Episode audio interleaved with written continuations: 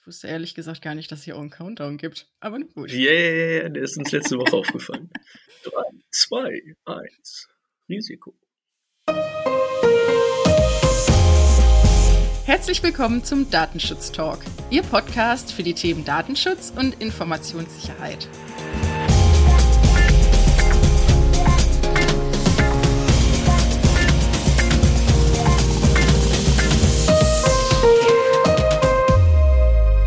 Wir begrüßen Sie heute recht herzlich zu einer weiteren Ausgabe unserer Datenschutz-News. Wie gewohnt haben wir die Themen zum Freitag für Sie zusammengestellt. Unser Redaktionsschluss war auch wie gewohnt um 10 Uhr. Und heute an meiner virtuellen Seite begrüße ich Gregor. Hallo. Hallo Laura. Ja, es ist mal wieder soweit. Wir haben beide das Vergnügen. Ich freue mich sehr. Und ja, ich würde dich auch bitten, direkt flott mit der ersten Nachricht zu starten. Ich glaube, die Liste ist wieder ein bisschen länger heute. Ja, wir haben uns einiges wieder vorgenommen. Ich möchte das Vergnügen aber erst nochmal bestätigen, ganz meinerseits. Freue mich sehr. Und möchte gleich mit einem kleinen Diskurs einsteigen, den es aktuell in Mecklenburg-Vorpommern gibt, ausgelöst vom Datenschutzbeauftragten Heinz Müller. Der will nämlich in Sachen Microsoft und Produkten anderer US-amerikanischer Unternehmen in Behörden ähm, nicht länger auf eine Bund-Länder-Lösung warten und die, seine Richtung da so ein bisschen ändern und fordert zusammen mit dem Landesrechnungshof unverzügliches Handeln, da bei den großen Anbietern immer das Problem bestehe des, des Abflusses personenbezogener Daten und das auch nicht zu verhindern sei. Und er empfehle daher auf äh, Open-Source-Produkte zurückzugreifen, um den Datenschutz und auch die digitale Souveränität der Landesregierung zu wahren. Im Tag danach äh, erläuterte Müller dann gegenüber Heise Online, dass ihm als Realist schon bewusst sei, dass die Landesregierung nicht sofort auf Microsoft-Produkte verzichten könne. Er sehe das eher als Warnschuss und es gehe ihm darum, ein bisschen die Diskussion anzuregen und dass sich die Landesregierung konkrete Gedanken darüber mache, aus dieser Abhängigkeit von, von Microsoft herauszukommen. Hintergrund ist natürlich, wie schon gesagt, auch immer bei dieser Initiative die bekannte Thematik rund um die Bemittlung äh, von Daten in die USA und dem Zugriff durch US-Behörden. Die Landesregierung Mecklenburg-Vorpommerns hat natürlich schon reagiert und überraschenderweise verkündet, äh, oder weniger überraschenderweise verkündet, dass eine Ad-Hoc-Beendigung der Datenübermittlung natürlich nicht möglich ist und praktisch die Abschaltung von wichtigen Tools die Arbeitsfähigkeit der Landesverwaltung akut gefährden würde und des Weiteren auch auf die finanziellen Aufwände äh, hingewiesen, die immens wären, wenn man so ein Betriebssystem wechsle. Man sei auf der Suche mit den Nachbarländern Schleswig-Holstein und Bremen nach Alternativen, aber bisher habe man auch noch keine Alternative gefunden, die den Anforderungen gewachsen sei und dafür geeignet ist.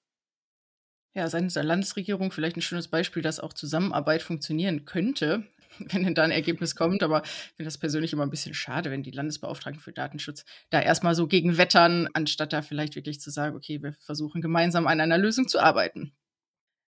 Schlechte Stimmung gab es auch so ein bisschen beim Energieversorgerpool. Vielleicht kann sich noch der ein oder andere Zuhörer erinnern, hatten wir schon mal vor wenigen Wochen darüber berichtet, dass ja Auskunfteien und Energieversorger gerne einen zentralen Datenpool anlegen möchten im Zusammenhang mit Strom- und Gasverträgen von Nutzern. Ähm, brisant bei dem Thema ist, dass in diesem Datenpool in erster Linie Positivdaten gespeichert werden sollen um halt wechselfreudige Verbraucher und preisbewusste Verbraucher identifizieren zu können und dann auch infolgedessen von bestimmten Angeboten ausschließen zu können.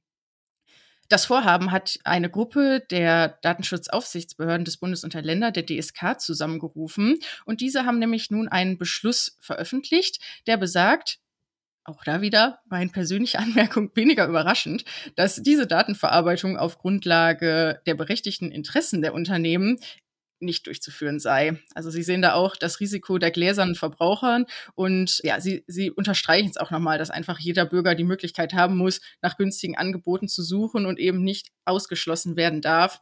Und ja, im Großen und Ganzen stehen also die berechtigten Interessen der betroffenen Personen dem entgegen die schutzwürdigen Interessen und Grundrechte.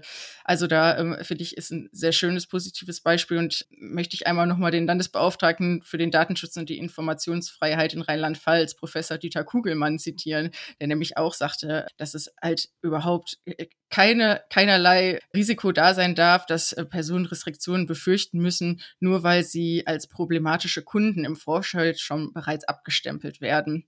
Und ja, er freut sich natürlich auch darüber, dass der Beschluss der DSK auch einfach im Sinne der großen Anzahl von Verbraucherinnen und Verbraucher ist. Ich denke auch, die großen Vergleichsportale werden ja doch zuhauf genutzt. Ich hatte jetzt den Gedanken, und ich denke mal, das werden wir auch so umsetzen, dass wir den Beschluss der DSK auch sehr gerne für Sie, liebe Zuhörerinnen und Zuhörer, in die Shownotes packen. Für meine nächste Nachricht möchte ich den Blick nach Kalifornien werfen. Und zwar bekommt Kalifornien eine separate Datenschutzbehörde namens California Privacy Protection Agency. Damit wird ein im November per Volksabstimmung beschlossenes, beschlossenes Gesetz umgesetzt, dem California Privacy Rights Act. Und ab dem 1. Juli 2023 ist diese neue Behörde dann auch wirklich für die Durchsetzung des kalifornischen Datenschutzrechtes ähm, zuständig. Und bisher wurden jetzt die fünf Gründungsmitglieder vorgestellt, die jetzt dabei sind, diese Behörde aufzubauen. Und damit dürfte dann doch wirklich eine der einflussreichsten Datenschutzbehörden der Welt entstehen.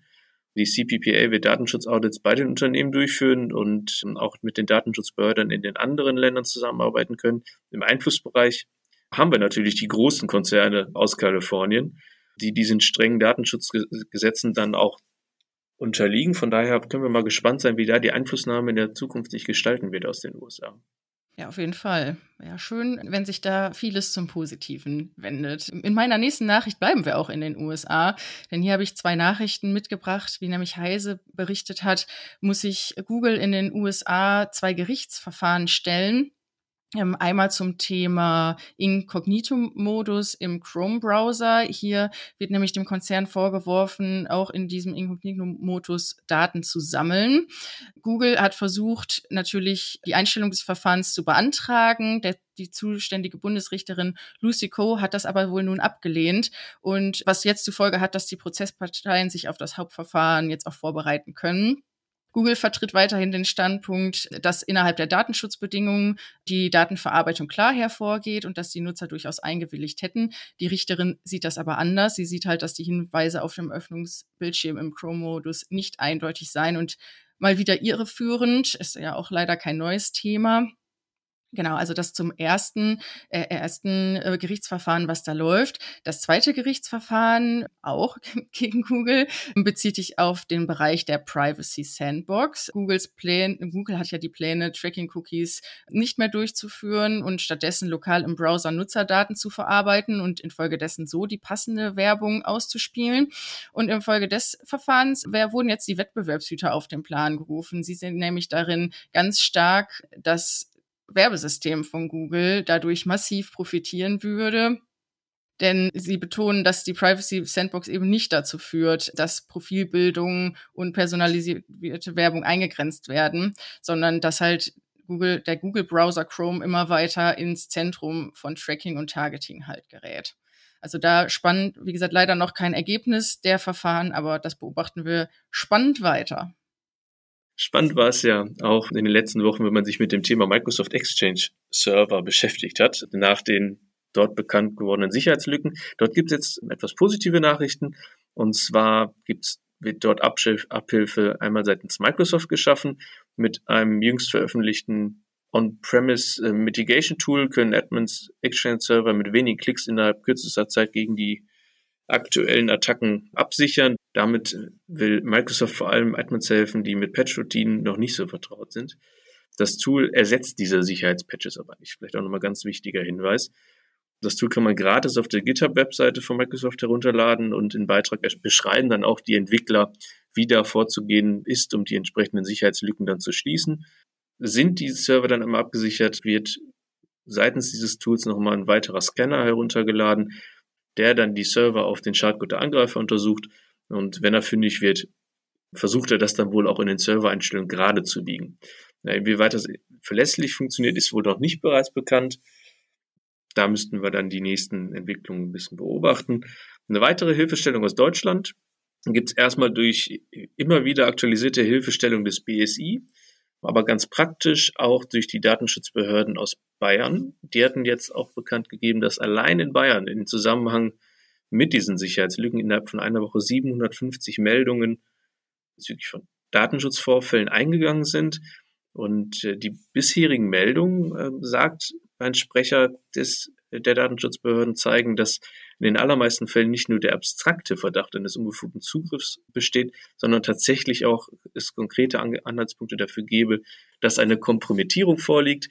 Nicht immer muss dabei ein Datenabfluss erkannt sein und somit muss auch die, die Vertraulichkeit der relevanten Daten in Frage gestellt werden da halt in zahlreichen Fällen schon die Integrität der Datenverbindung durch eine Manipulation nicht mehr gewährleistet sei.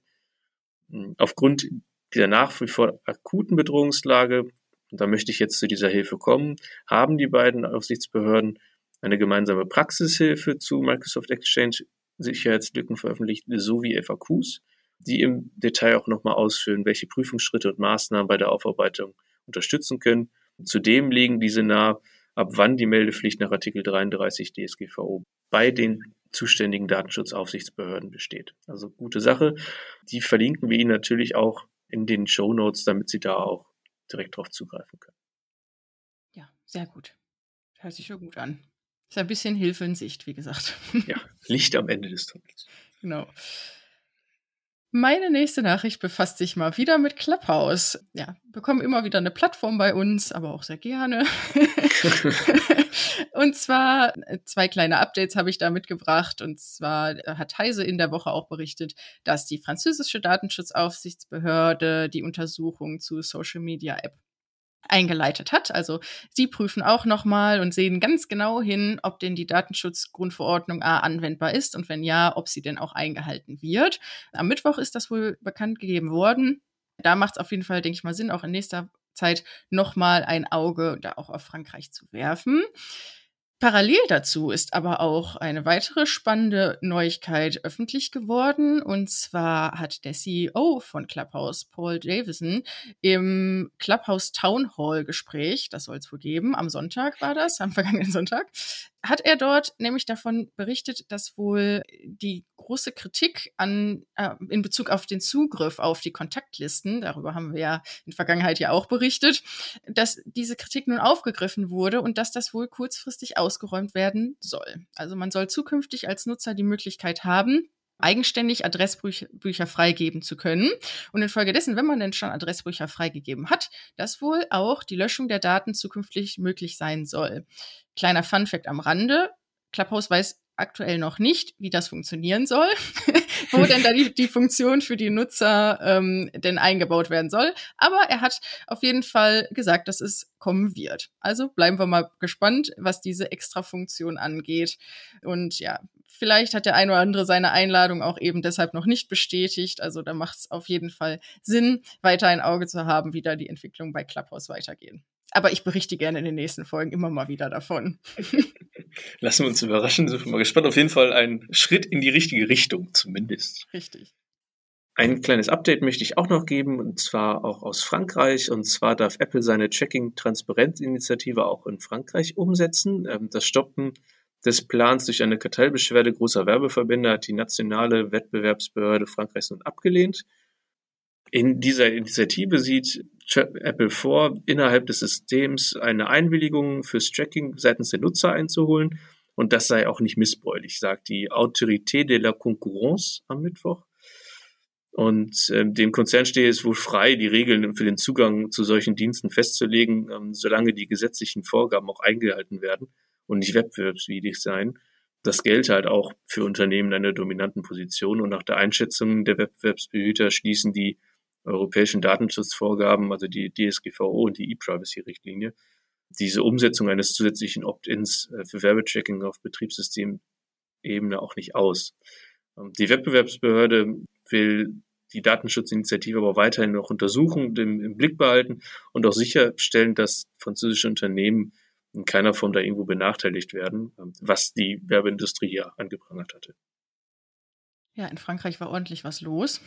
Ich habe nämlich noch eine letzte Nachricht aus Frankreich mitgebracht. Ja, die, die möchten wir gerne nachschieben. Also es geht um ein Urteil vom 12. März, also genau vor einer Woche, was wir in der Folge in der letzten Woche noch nicht thematisiert hatten, aber über das wir gerne heute berichten möchten.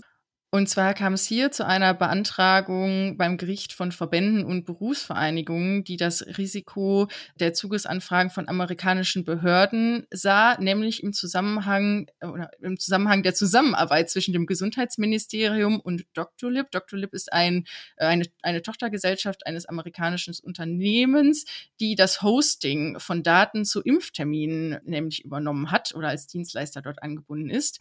Und wie gesagt, die Verbände und Berufsvereinigungen sahen damit Hinblick auf das Schrems II-Urteil aus dem letzten Jahr ein Risiko.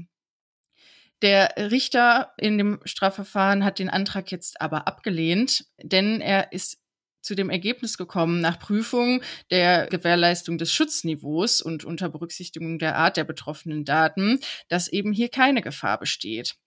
Der Richter stellte fest, dass äh, zwischen Doctolib und auch AWS war hier auch noch mit im Spiel. Die geschlossenen Verträge, ein, ja, ein besonderes Verfahren für den Fall von Zugangsanfragen einer ausländischen Behörde vorsieht. Und auch im Weiteren dessen, dass halt weitere Sicherheitssysteme eingerichtet worden sind mit vertrauenswürdigen Drittparteien mit Sitz in Frankreich. Also da, wie gesagt, spannend, dass da auch wirklich der Richter natürlich mit einem Team im Nacken, aber diese Prüfung auch durchgeführt hat und zu dem Ergebnis kam, dass die Sicherheitsvorkehrungen in dem Falle ausreichend waren. Die Sicherheitsvorkehrungen ausreichend waren sie wohl nicht im anderen Fall. Wir haben schon häufiger die Thematik mal aufgegriffen, aber es kommt halt immer mal wieder vor, dass es Sicherheitslücken im Zusammenhang mit der Corona-Pandemie gibt. Wir wollen das Thema natürlich auch diese Woche aufgreifen. Und zwar hat es nach Angaben des Chaos Computer Clubs, der diese Woche darüber berichtet, eine Sicherheitslücke in einer Software namens SafePlay für Test- und Impfzentren gegeben. SafePlay wird in Deutschland und Österreich vorwiegend eingesetzt im Rahmen äh, der Bekämpfung. Das heißt, man kann darüber Termine vereinbaren für eben diese Test- und Impfzentren. Und dafür registriert man sich halt in einem Portal. Ja, und da konnte man jetzt durch eine leichte Veränderung der URL auf die Testergebnisse von mehr als 80.000 anderen Personen zugreifen insgesamt 136.000 Testergebnisse, also nicht gerade wenig Daten, die da einsichtbar gewesen sind. Neben diesen Testergebnissen ähm, konnte dann aber auch direkt Name, Geburtsdatum, Anschrift, Staatsbürgerschaft und auch die Ausweisnummer der betroffenen Person eingesehen werden. Also in summa summarum dann schon recht sensible Daten, die da abgegriffen werden konnten. Denn der Softwareanbieter ein Wiener Unternehmen hat die Sicherheitslücke nach eigenen Angaben dann auch mittlerweile wieder geschlossen. Und ja, wir sind gespannt, wie es weitergeht. Der Linus Neumann vom Chaos Computer Club sagte auch, dass das sicherlich nicht die erste und die letzte Sicherheitslücke in diesen teils hastig gebastelten Corona-IT-Programmen sei. Und äh, er wirft indirekt dann auch den Gesetzgebern, Behörden sowie den Unternehmen auch äh, Fahrlässigkeit vor und äh, mahnte sie an, die eigenen Hausaufgaben dann doch bitte auch zu erledigen. Ja, hastig gebastelt wird hoffentlich nicht an der Corona-Warn-App, sondern äh, ich hoffe, da wird ein bisschen mit mehr äh, Basis und datenschutzkonform Hintergrundwissen dran gearbeitet, aber ich denke mal, da können wir sicher sein. Damit befasst sich nämlich meine nächste Nachricht und zwar bekommt die Corona-Warn-App in der kommenden Version eine neue Möglichkeit, nämlich dass die Nutzer auch diese App für Eventregistrierung ermöglichen können. Sicherlich wird es hier auch so ein bisschen geschielt auf die Luca-App, die ja immer mehr im Fokus steht und auch ja ich sag mal, im, im bisschen in Konkurrenz zur Corona-Warn-App steht, wo natürlich der Sinn dahinter ein bisschen ein anderer ist, aber nichtsdestotrotz haben jetzt da die Entwickler der Corona-Warn-App auch reagiert und bieten wohl zukünftig die Funktion allen Gastgebern und Veranstaltern von Events an, dass hier ein QR-Code für die Zusammenkunft der größten Menschengruppen erzeugt werden kann. Und infolgedessen können dann alle Anwesenden den QR-Code auch scannen und werden in diesem Bereich halt eingespeichert, wird in, dann eine Person, die dort anwesend war, positiv auf das Coronavirus getestet, können alle Beteiligten somit überhaupt innerhalb der App schnell gewarnt werden. Laut Ministerium soll wohl die Anonymität der Nutzerinnen und Nutzer innerhalb der Corona-Warn-App natürlich dabei gewahrt bleiben, da wohl keine persönlichen Daten ausgetauscht werden. Das befindet sich wohl alles in einem geschlossenen Bereich. Also da auch ähm, bin ich gespannt, wenn es dann wirklich online ist, wenn man sich das mal ansehen kann, wie das denn dann auch sich in der Praxis dann auch hoffentlich bewähren kann. Ja, ein Thema, was sich in der Praxis auch immer mehr bewährt und was auch immer relevanter wurde, vor allem jetzt in Zeiten von Corona, sind natürlich Videokonferenzdienste. Und da hat das Bundesamt für Sicherheit und in der Informationstechnik nun einen Entwurf für die neuen Mindeststandards eben dieser Systeme zur Kommentierung veröffentlicht. Der Mindeststandard beschreibt daher Sicherheitsanforderungen für Anwender in der Bundesverwaltung beim Einsatz dieser Dienste. Er regelt nicht nur die funktionalen Anforderungen an die Dienste selbst, sondern thematisiert auch Themen drumherum, Konzeption, Planung, Beschaffung und den Betrieb, also alle Fragestellungen, die den Benutzer da im Vorfeld oder auch während der Nutzung ja, beschäftigen. Und der 16-seitige Entwurf basiert auf dem Kompendium Videokonferenzsysteme des BSI. Und da bittet der BSI um aktive Mitgestaltung in Form von Kommentierung und Rückmeldung. Bis zum 26. März ist dies möglich. Ja, ist ja noch ein Wochenende dazwischen, ne? Kann man vielleicht nochmal machen. ich weiß nicht, wie das Wetter wird. Ja, letzte Nachricht, also weniger eine Nachricht als vielmehr ein Veranstaltungstipp, den ich noch mitgebracht habe, über den ich gerne jetzt zum Schluss noch berichten würde. Und zwar organisiert der Europäische Datenschutzausschuss am 30. April diesen Jahres eine Stakeholder Fernveranstaltung zum Thema Anwendung der DSGVO auf die Verarbeitung personenbezogener Daten zu wissenschaftlichen Forschungszwecken. Hierzu sind Vertreter einzelner Unternehmen, Branchenorganisationen, aber aus der Wissenschaft herzlich eingeladen, ihr Interesse an der Teilnahme zu bekunden. Ähm, auf der Seite, Webseite des Europäischen Datenschutzausschusses kann man sich hierzu anmelden. Ähm, Prinzip soll so sein, wer zuerst kommt, mal zuerst, aber natürlich der Europäische Datenschutzausschuss hält sich das Berecht vor, natürlich bestimmten Interessengruppen so ein bisschen den Vorgang, den Vorrang zu geben.